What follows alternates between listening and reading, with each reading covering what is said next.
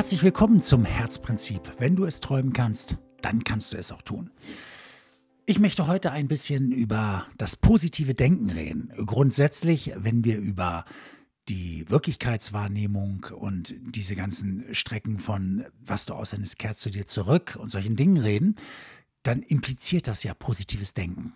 Und trotzdem ist für viele immer noch positives Denken selber sehr kritisch betrachtet. Soll heißen, manche sagen, das sei so ein schön geistiges Gerede oder äh, man, man redet sich die Welt nur schön. Und genau das ist es eigentlich nicht. Und da gibt es eine spannende Studie, die da auch noch mal so ein bisschen Aufschluss gibt, wie man positives Denken betrachten lernen kann oder wie man positives Denken betrachten sollte. Da werden nämlich Optimisten mit Pessimisten verglichen. Und zwar wurden dafür Mathematikstudenten genommen. Die mussten vorher erstmal durch einen Test gehen und die als extrem positiv aufgefallen sind, kamen in eine Gruppe, die, die extrem, als extrem negativ betrachtet aufgefallen sind, kamen in eine Gruppe, also die eine negative Einstellung hatten. So muss ich das sagen. Und diese Einstellung wurde dann auch überschrieben mit, hier haben wir die Optimisten, da haben wir die Pessimisten. Und diese wurden in einen Test geschickt. Es war ein Mathematiktest, der so aufgebaut war, von Aufgabe zu Aufgabe wurde es immer leicht schwerer. Und die Zeit war so gestellt, dass die niemals den ganzen, den ganzen Test schaffen konnten, sondern äh, nur ein Bruchteil davon letztendlich. Und bevor sie aber in die Tests hineingingen, kann es immer mal sein, dass so ein Optimist gerade einen schlechten Tag hat und der Pessimist gerade einen guten Tag. Und deswegen wurden die auf diese Tests vorbereitet, indem man ihnen vorher einen Film zeigte. Den Optimisten zeigt man einen lustigen, lockeren Film, sodass sie richtig am Lachen waren und richtig gut gestimmt in diesen Test hineingingen. Die, den Pessimisten, um ganz sicher zu gehen, zeigte man an dieser Stelle einen negativen Film, einen, der einen auch so ein Stück runterzieht. Und als sie dann den Test gemacht haben, da bemerkten sie sehr deutlich, dass das so nicht zu schaffen war und sie hörten auch alle irgendwann auf und gaben den Test ab. Und auf die Frage, wo sie standen oder wo sie glauben zu stehen, wie, wo sie glauben oder wie sie glauben, den Test abgeschnitten zu haben, gaben die Optimisten so einen Prozentsatz an von so, ja, so bei 30 von 100 Punkten. Und nein, das waren die Pessimisten, die diesen, diesen Satz angaben, so 30 von 100. Und die Optimisten gaben zwischen 10 und 20 Punkte mehr an von 100 möglichen. Am Ende aber stellte sich heraus, dass die Pessimisten recht hatten. Sie lagen richtig. Sie lagen im Schnitt so bei der Punktzahl um die 30 rum, wie sie auch angegeben haben. Die Optimisten lagen auch tatsächlich bei diesen ungefähren 30 Punkten und haben sich völlig verschätzt. Nun würde man als erstes sagen, oh, das ist aber ein Plädoyer für die Pessimisten auf Basis des realistischen Denkens, ja, müsste man an dieser Stelle genauso stehen lassen. Pessimisten sind in dem Fall auch Realisten. Jetzt ging diese Testreihe allerdings weiter. Und zwar mussten sie jeden Tag auf, aufs Neue diesen Test schreiben. Immer natürlich mit abgewandelten Aufgaben, aber immer wieder der gleiche Test. Immer so aufgebaut, dass es von Aufgabe zu Aufgabe leicht schwieriger wurde und dass sie sowieso den ganzen Test nicht schaffen können. Und immer wieder gaben die Pessimisten an, sie lagen bei ungefähr 30 von 100 und lagen jedes Mal immer wieder richtig, jeden Tag aufs Neue.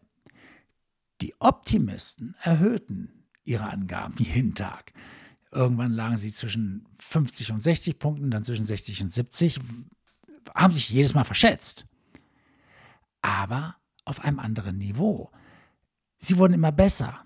So nach und nach lagen sie bei 40, später sogar bei 50 erreichten Punkten, haben sich dann zwar mit 70 angegeben. Aber was war passiert? Die Optimisten, sie glaubten so sehr, dass sie doch besser abschneiden könnten oder äh, hätten müssen, dass sie nie aufgaben. Sie, sie machten die Aufgabe noch zu Ende oder versuchten noch eine neue anzufangen, auch wenn, wenn es sicher war, dass sie gar nicht fertig würden. Aber sie lernten dabei.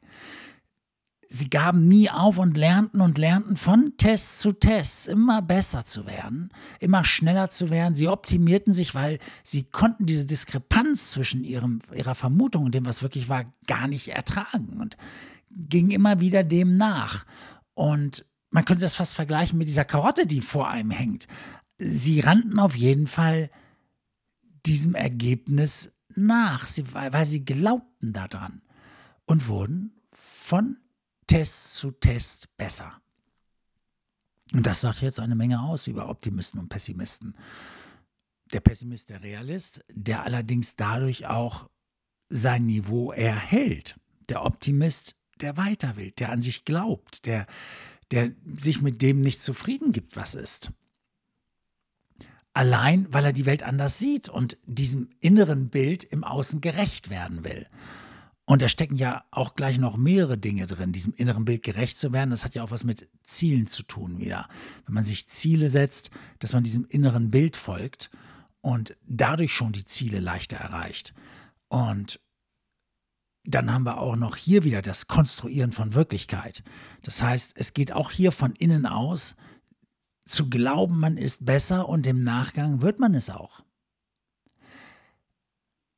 Also es hat doch viel Gutes mit diesem Optimismus auf die lange Strecke gesehen. In der Momentaufnahme kann eine realistische Beschreibung der Wirklichkeit ganz gut von einem Pessimisten getätigt werden. Aber man stelle sich vor, wir hätten diese Optimisten nicht, sondern nur die Realisten. Ich glaube, wir würden alle noch in Höhlen leben. Was heißt das? Wenn wir nur das tun, was sowieso real ist, wenn wir nur das immer wieder kauen, was es schon gibt, was so ist, wie es ist, ja, dann kommen wir ja nie was zu was Neuem. Der Optimist glaubt, dass die Dinge möglich sind. Also dass wir auf Dinge zugehen, weil wir irgendwie glauben, dass wir doch ankommen würden. Währenddessen der Pessimist die ganzen Schwierigkeiten abwägt und sagt, ja, es wird aber schwierig, weil und weil und weil. Der Witz ist, beide haben recht. Der Pessimist in seinen guten Begründungen, warum etwas schwierig wird oder unmöglich ist, der Optimist, der das Unmögliche nicht akzeptiert und etwas findet, was tatsächlich in der alten Welt nicht möglich war, aber auf dem Weg halt möglich gemacht wird. Also Optimismus hat eine ganz eigene Qualität. Nun kann man tatsächlich Optimismus lernen. Und es beginnt wieder mit einem Beispiel unserer Morgenroutine, nämlich mit dem Grinsen. Man kann ganz einfach damit anfangen. Tatsächlich ist es so einfach, indem man sich einmal hinsetzt und sich seine Morgenroutine baut, um besser in den Tag zu starten, um offener zu werden. Sicherlich gehört da noch einiges mehr dazu und man muss auch einiges erarbeiten. Es ist natürlich auch schwierig, wenn ich gerade durch eine schwierige Zeit gehe. Das ist nicht die beste Zeit, um Optimismus zu lernen. Garantiert nicht. Aber um erfolgreich zu sein, kommt es nicht so sehr darauf an, wie gut wir sind, wenn es gut läuft. Es kommt darauf an, wie gut wir sind, wenn es schwer wird. Und in guten Zeiten müssen wir uns auch vorbereiten auf die schwierigen. Zumindest mental. Betrachten wir das einmal von diesem Blickwinkel des, wenn ich es sowieso gestalte, wenn ich der Konstrukteur von den Dingen bin, dann hat Optimismus auch etwas von Resilienz. Die Fähigkeit, Positives in den Dingen zu entdecken, zeigt ja auch, dass ich in der Lage bin, die Dinge anzupacken, sie umzusetzen und immer wieder, egal wie schwierig es ist, Wege zu finden aus der Schwierigkeit heraus. Und das ist dann nicht mehr Optimismus, in dem Moment hat es tatsächlich mit Resilienz zu tun. Also ist es doch eine Eigenschaft, die gut für Führungskräfte ist. Mitarbeiter folgen doch resilienten Führungskräften wesentlich lieber. Menschen, die ruhig bleiben und immer eine Lösung mit, äh, mitentwickeln und äh, dafür stehen, dass es immer einen Ausweg gibt. Die Menschen sind doch als Führungskräfte viel, viel mehr anerkannt, viel lieber gesehen und äh, ja, genießen viel mehr Vertrauen. Also ist Optimismus oder sagen wir ein sicherer Optimismus, nicht dieses, was manche dann wieder sagen, ja, es gibt, ich kenne aber jemanden, der ist so völlig, völlig faraut, der ist so blöde, der, der, der redet sich die Welt wirklich schön. Nein, ich meine den gesunden Optimismus. Robbins sagte mal, ähm, wenn, wenn du Unkraut im Garten hast, oder da wächst Unkraut in deinem Garten und du, du regst dich darüber auf, oh, warum hat Gott mir das angetan und, und jammerst. Diese Art Pessimismus ist es ja auch nicht. Ja, also ähm, so wollen wir ja nicht mal Pessimismus verstehen, das ist einfach nur blöd. Und genauso ist es blöd, so einen blinden Optimismus zu spielen, wegzugucken, sagen, da ist kein Unkraut in meinem Garten, da ist kein Unkraut in meinem Garten, ist natürlich genauso blöd. Über sowas wollen wir ja gar nicht reden. Optimismus ist, hinzugehen, zu gucken, einmal rauszureißen, dann zu gucken, okay, wo kann ich es verkaufen, wie kann ich es verkaufen, wie kann ich Geld draus machen, kann ich daraus Geld machen oder was auch immer, nutze ich es einfach nur noch als Dünger anschließend. Also kompostiere ich, düngere ich dann danach. Was auch immer es ist, aber die Aktivität liegt auch im Optimismus.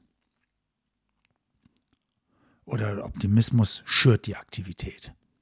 Also wir reden nicht vom blinden Optimismus oder auch von banalen Pessimismus. Auch Pessimismus kann manchmal sehr raffiniert daherkommen und auch gewisse Logiken äh, vertreten. Und wir brauchen ja auch immer kritische Menschen, die unsere Konzepte hinterfragen, auch mal gegentreten und so. Und da kann es schon mal ganz sinnvoll sein, dass man manchmal auch so einen, äh, so einen pessimistischen Charakter drüber schauen lässt über bestimmte Konzepte, bevor man damit losgeht.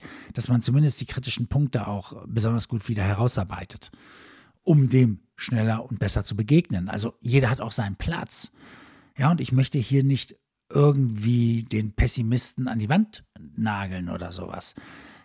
Aber ich glaube so sehr, dass dieser Optimismus eine sinnvolle, dominante Strategie ist, um im Leben zu bestehen. Was ist Optimismus für dich? Was bedeutet er für dich? Was bedeutet er dir? Das würde mich mal interessieren. Es gibt so viele Stories mit Optimismus verknüpft. Ich habe schon oft was gehört von anderen. Hast du ein Erlebnis mit Optimismus und Pessimismus? Ich würde sie wirklich liebend gerne hören, deine Geschichte. Also schreibe mir an stan at stanbenscoaching.de oder ja, geh auf Google Stan Benz Coaching eingeben, dann kommst du auch zu mir. Also du findest nach meiner Website, du findest alle Wege zu mir. Ja, und ich freue mich, wenn du mir schreibst und deine Geschichte zum Optimismus erzählst. Ansonsten kann ich nur sagen, wir hören uns demnächst wieder. Ich wünsche dir einen wundervollen Tag und bleibe optimistisch.